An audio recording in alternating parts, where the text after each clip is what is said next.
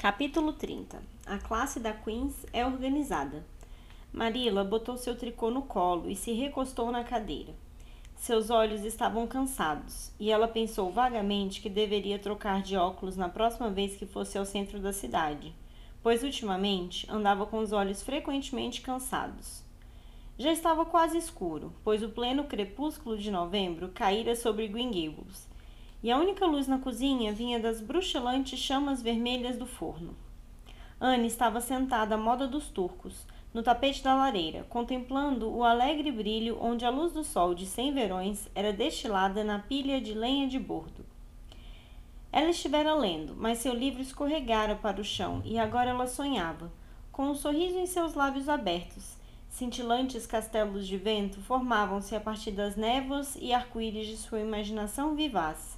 Maravilhosas e fascinantes aventuras aconteciam com ela em seu mundo de fantasias. Aventuras que sempre terminavam triunfantes e nunca deixavam nas encrencas em que ela entrava na vida real.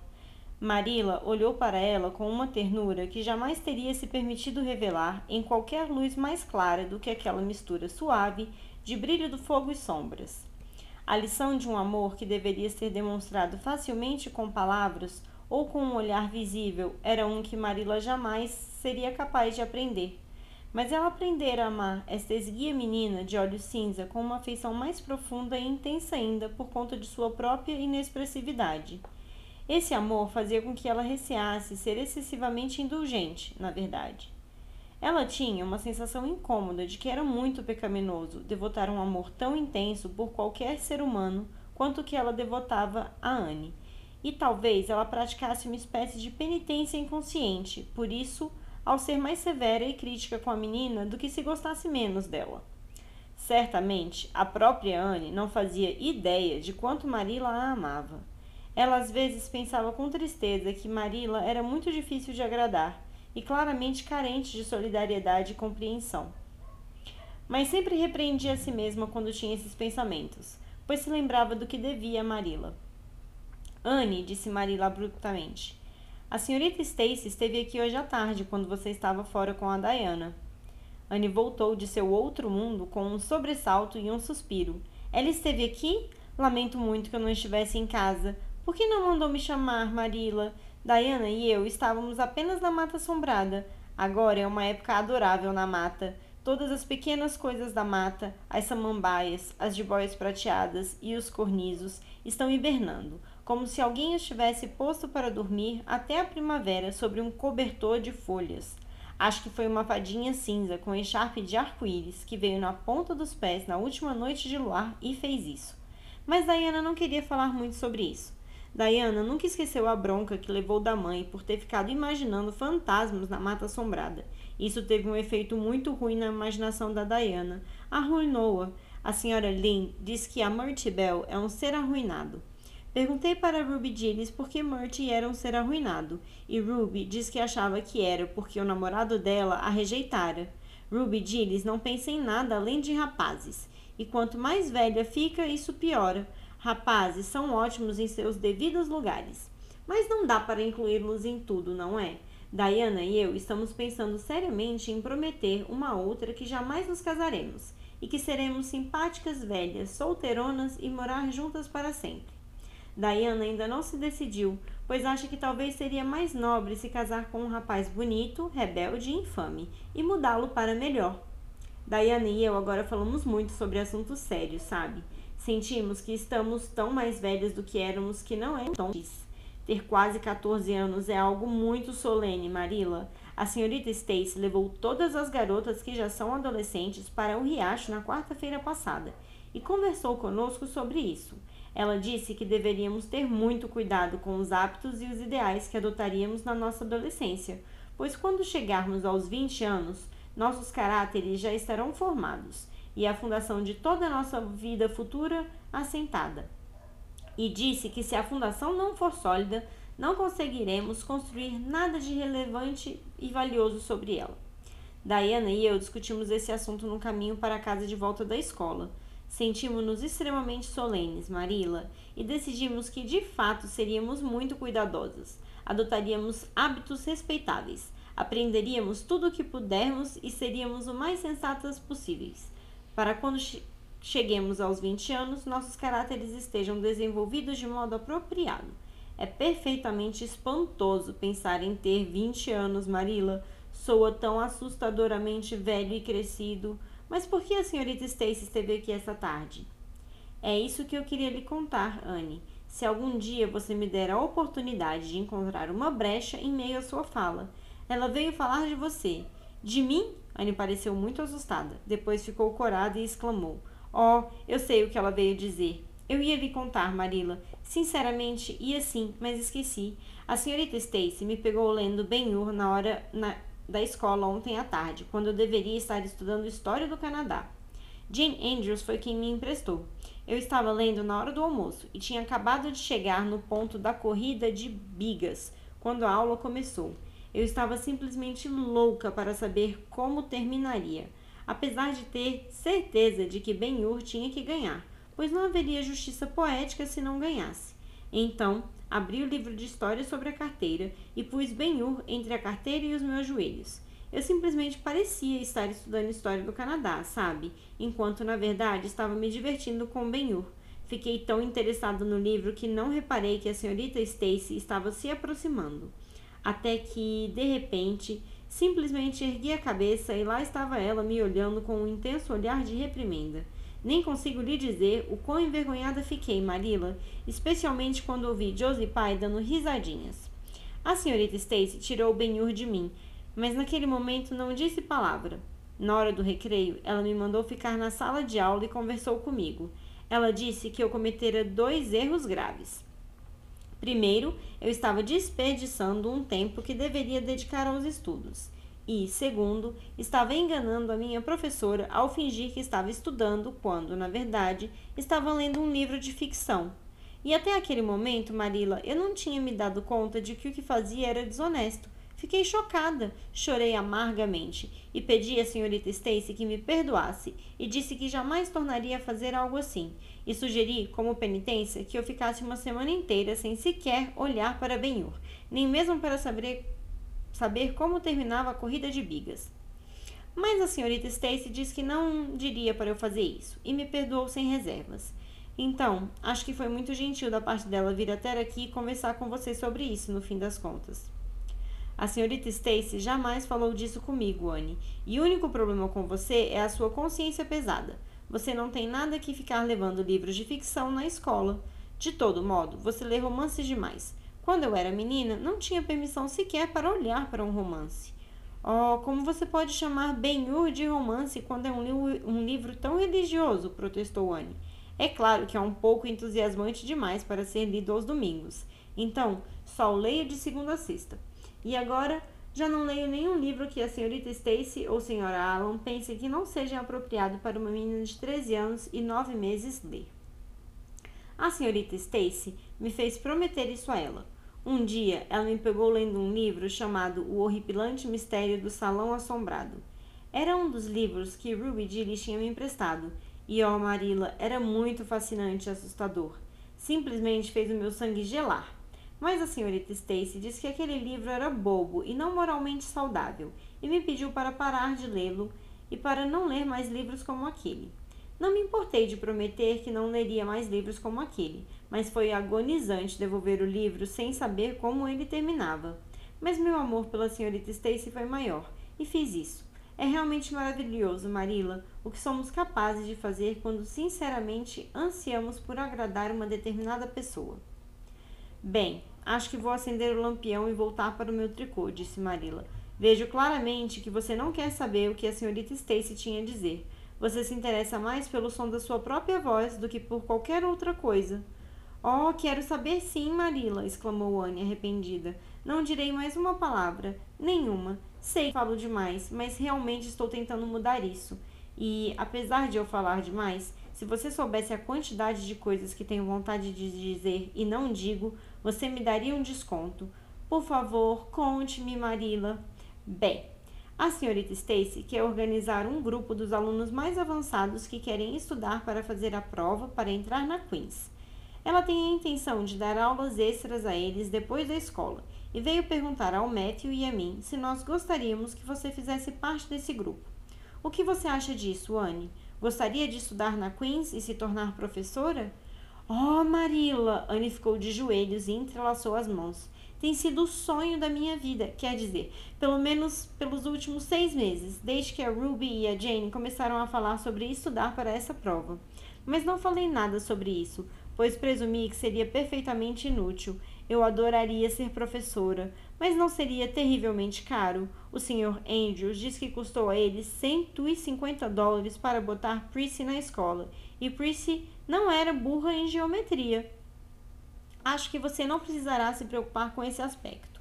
Quando Matthew e eu decidimos lhe pegar para criar, decidimos também que faríamos o melhor que pudéssemos por você e que lhe daríamos uma boa educação. Acredito que as meninas têm que aprender a garantir o seu próprio sustento, precisem elas disso ou não. Green Gable sempre será o seu lar enquanto Matthew e eu estivermos aqui, mas ninguém sabe o que pode acontecer neste mundo incerto, e é melhor estarmos preparados. Então, caso você queira, pode se juntar ao grupo das alunas extras para entrar na Queen's, Anne. Oh, Marilla, obrigada. Anne jogou seus braços em volta da cintura de Marilla e olhou para o rosto dela com sinceridade. Sou extremamente grata a você e ao Matthew, e estudarei com todo o afinco que puder, e darei o melhor de mim para fazer jus aos, ao que vocês fazem por mim. Já aviso para vocês não esperarem muito de mim em geometria, mas acho que posso me sair bem nas outras matérias se estudar bastante. Atrevo-me a dizer que você vai se sair bem o bastante. A senhorita Stacy diz que você é inteligente e aplicada. Por nada neste mundo Marilla contaria a Anne exatamente o que a senhorita Stacy dissera sobre ela, pois isso seria cultivar a vaidade da menina. Você não precisa se apressar e se matar de tanto estudar. Não há pressa. Só daqui a um ano e meio você poderá fazer a prova. Mas é bom começar a tempo e criar uma boa base, disse a senhorita Stacy. Ficarei mais interessada do que nunca em meus estudos agora, disse Anne com alegria, pois tenho um propósito na vida. O Sr. Alan diz que todos devemos ter um propósito na vida e que devemos buscá-lo fielmente. Somente temos de nos certificar antes de que se trata de um propósito nobre. Eu diria que querer ser uma professora como a senhorita Stacy é um propósito nobre, não é mesmo, Marilla? Acho que é uma profissão muito nobre.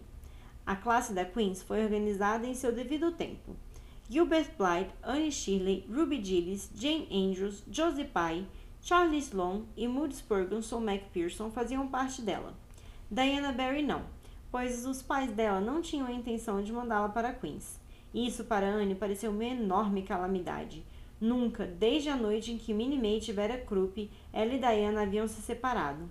No fim da tarde em que a classe da Queens ficou na escola pela primeira vez para ter aulas adicionais e Anne viu Diana sair lentamente com os outros para voltar para casa sozinha ao longo da trilha das Bétulas e do Vale das Violetas, tudo o que pôde fazer foi permanecer em sua carteira e impedir a si mesma de sair correndo impulsivamente atrás da melhor amiga. Um nó se formou em sua garganta e ela rapidamente se escondeu atrás das páginas de sua gramática de latim para ocultar as lágrimas em seus olhos. Por nada neste mundo Anne permitiria que Gilbert Blythe ou Josie Pye vissem aquelas lágrimas. Mas, ó, oh, Marilla, de fato senti que havia provado a amargura da morte, como disse o Sr. Allen em seu sermão do último domingo, quando via Diana sair sozinha. Disse ela com pesar naquela noite. Pensei no quão esplêndido teria sido se Diana também estivesse estudando para entrar na Queen's. Mas não podemos querer que as coisas sejam perfeitas nesse mundo imperfeito, como diz a senhora Lind. A senhora Lind às vezes não é uma pessoa exatamente consoladora, mas não há dúvida de que diz várias coisas que são muito verdadeiras. E acho que as aulas para Queens serão exatamente interessantes. Jane e Ruby vão só estudar para se tornar professoras. Esse é o auge da ambição delas. Ruby diz que vai lecionar por dois anos, depois que se formar, e que depois tem a intenção de se casar. Jane diz que dedicará toda a vida a lecionar e que jamais, jamais se casará, pois ganha-se um salário sendo professora, mas um marido não lhe paga nada e reclama com você se você pede uma parte do dinheiro dos ovos e da manteiga. Presumo que Jane fale por ter vivido essa experiência dolorosa, pois a senhora Lynn diz que o pai dela é um perfeito ranzinza e mais avarento do que ninguém. Josie Pye diz que só vai frequentar a escola normal para adquirir educação, pois não precisará trabalhar para se sustentar. Ela diz que é claro que isso é diferente no caso de órfãos que vivem de caridade dos outros. Eles sim têm que batalhar para se sustentar. O Maurice Ferguson diz que vai se tornar pastor. A senhora Lynn diz que ele não poderia ser outra coisa para poder fazer jus ao nome que lhe deram. Espero que não seja maldade minha, Marilla, mas de fato a ideia do Moody Ferguson se tornar pastor me fez rir. Ele é um menino de aparência muito curiosa, com aquele enorme rosto gordo, seus pequenos olhos azuis e suas orelhas de ábano. Mas talvez ele tenha uma aparência mais de intelectual quando crescer. Charles Sloane diz que vai entrar para a política e se tornará um membro do parlamento, mas a senhora Lynn diz que ele nunca terá sucesso com isso, pois todos os membros da família Sloane são pessoas honestas e que hoje em dia só os bandidos entram para a política. E o Gilbert Blythe, o que ele quer ser? indagou Marilla, vendo que Anne estava abrindo seu livro-texto de latim. Por acaso, não sei qual é a ambição de Gilbert Blythe na vida, se é que ele tem uma, disse Anne com escárnio. Agora, a rivalidade entre Gilbert e Anne era declarada. Anteriormente, a rivalidade era bastante unilateral, mas não havia mais dúvidas de que Gilbert estava tão determinado a ser o primeiro aluno da classe quanto Anne. Ele era um rival páreo à determinação dela. Os outros alunos da turma tacitamente reconheciam a superioridade deles e jamais sequer sonhavam em competir com os dois.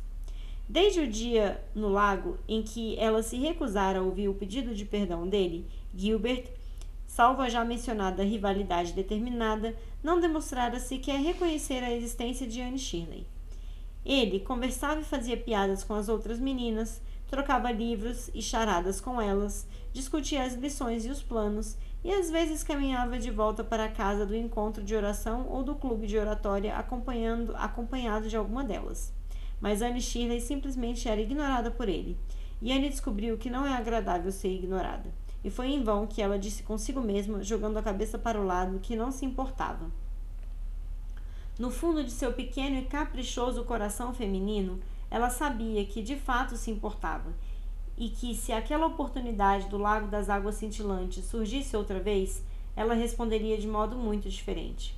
De uma vez só, aparentemente, e para a secreta consternação dela, ela descobriu que o antigo ressentimento que ela nutria por ele se esvaíra, e se esvaíra logo quando ela mais precisava de seu poder apoiador. Foi em vão que ela recapitulou cada incidente e emoção daquela ocasião memorável e tentou sentir a velha e satisfatória raiva. Aquele dia no lago brilhava a última centelha espasmódica dessa raiva. Anne deu-se conta de que havia perdoado e esquecido sem saber, mas era tarde demais. Mas pelo menos nem Gilbert ou qualquer outra pessoa, nem mesmo Diana, jamais suspeitaria o quanto ela lamentava e como ela desejava não ter sido tão orgulhosa e horrenda daquele jeito. Ela decidiu ocultar suas emoções no mais fundo oblívio. E pode-se afirmar aqui e agora que fez isso, e fez tão bem que Gilbert talvez não fosse tão indiferente quanto aparentava ser. Não pôde se consolar com qualquer crença de que Anne sentia seu retaliativo desdém. O único mísero consolo que ele tinha era o de que ela esnobava Charles Sloane sem piedade, continuamente e sem razão. No mais, o inverno passou com uma rodada agradável de deveres e estudos. Para Anne, os dias passaram rápido como se fossem contas douradas caindo do colar do ano. Ela estava feliz, ávida, interessada. Havia lições a serem aprendidas e honrarias a serem conquistadas, encantadores livros para ler, novas músicas para serem ensaiadas para o coral da escola municipal, agradáveis tardes de sábado na casa paroquial com a senhora Alan, depois Quase antes que Anne se desse conta, a primavera retornara a Green Gables e todo mundo brotava mais uma vez. Então, os estudos começaram a ficar um pouquinho cansativos. A classe da Queens, que ficava na escola enquanto os outros corriam por, tri por trilhas verdes, atalhos na mata frondosa e bifurcações nos bosques, olhava com tristeza para fora das janelas e descobria que os verbos latinos e os exercícios de francês tinham de algum modo perdido a graça que tinham nos frios meses de inverno. Até mesmo Anne e Gilbert começaram a ficar para trás nos estudos e ficaram mais indiferentes. Professora e alunos ficaram igualmente contentes quando o ano letivo acabou e eles tinham felizes dias de férias pela frente. Vocês fizeram um bom trabalho neste último ano, disse a, disse a eles a senhorita Stacy no último dia de aula, e merecem boas e alegres férias. Desfrutem ao máximo do mundo exterior e estoquem uma boa quantidade de saúde e vitalidade e ambição para acompanhar vocês ao longo do próximo ano letivo. Vai ser bem difícil, sabem, o último ano antes da prova. Você vai voltar a nos dar aula no ano que vem, senhorita Stacy? perguntou Josie Pye. Josie Pye jamais hesitava em fazer perguntas. Nessa ocasião, o resto da turma se sentiu grato por ela.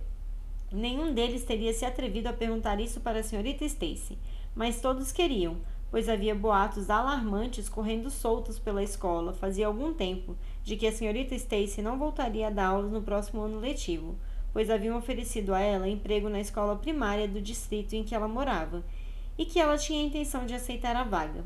A classe da Queens ouviu com um suspense ofegante a resposta dela. Sim, acho que vou, disse a senhorita Stacy. Pensei em ir dar aula em outra escola, mas decidi voltar para Avonlea. Para falar a verdade, passei a sentir tanto interesse por meus alunos daqui que descobri que não seria capaz de abandoná-los. Então, vou ficar e terminar os estudos com vocês.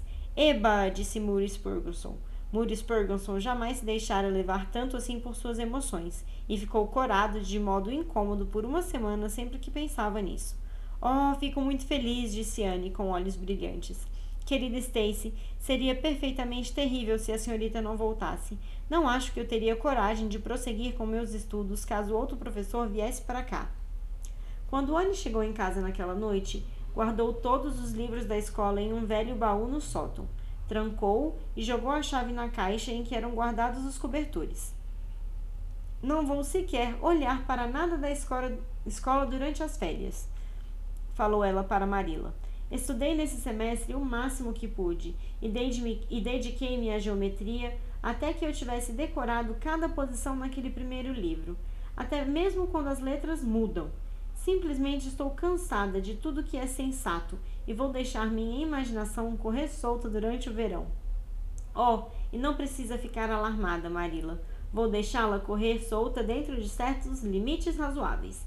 Mas quero me divertir bastante nesse verão, pois talvez seja o último verão em que ainda serei menina. A senhora Lynn diz que, se eu continuar espichando ano que vem, como espechei esse ano, vou ter que passar a vestir saias mais longas.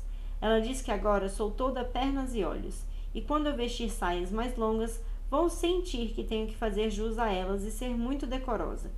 E então receio que não será de bom tom que eu acredite em fadas. Então, vou acreditar nelas com todo o meu coração neste verão. Acho que vamos ter férias extremamente felizes. Ruby Gillis vai fazer uma festa de aniversário em breve, e tem o piquenique da escola dominical e o concerto dos missionários no mês que vem. E o Sr. Barry diz que qualquer fim de tarde desses vai levar a Diana e eu para o Hotel White Sands para almoçarmos.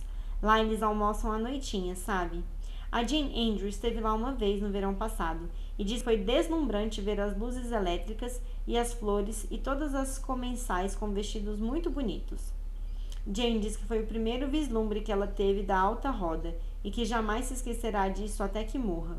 A senhora Lynn veio fazer uma visita na tarde seguinte para descobrir por que Marila faltara à reunião da Associação de Caridade na quinta-feira. Quando Marila faltava às reuniões da Associação de Caridade, as pessoas sabiam que havia algo de errado em Green Gables. Matthew se sentiu mal do coração na quinta, expôs Marilla, e eu não quis deixá-lo aqui sozinho. Oh, sim, ele agora já melhorou, mas anda se sentindo mal com mais frequência do que o, de, do que o costume. Estou nervosa por ele. O médico diz que ele tem que tomar cuidado e evitar emoções fortes. Isso até que é fácil, pois Matthew não anda por aí atrás de emoções fortes, e nunca andou. Mas ele também não deve fazer trabalhos pesados, e é mais fácil dizer a Matthew para parar de respirar do que de trabalhar.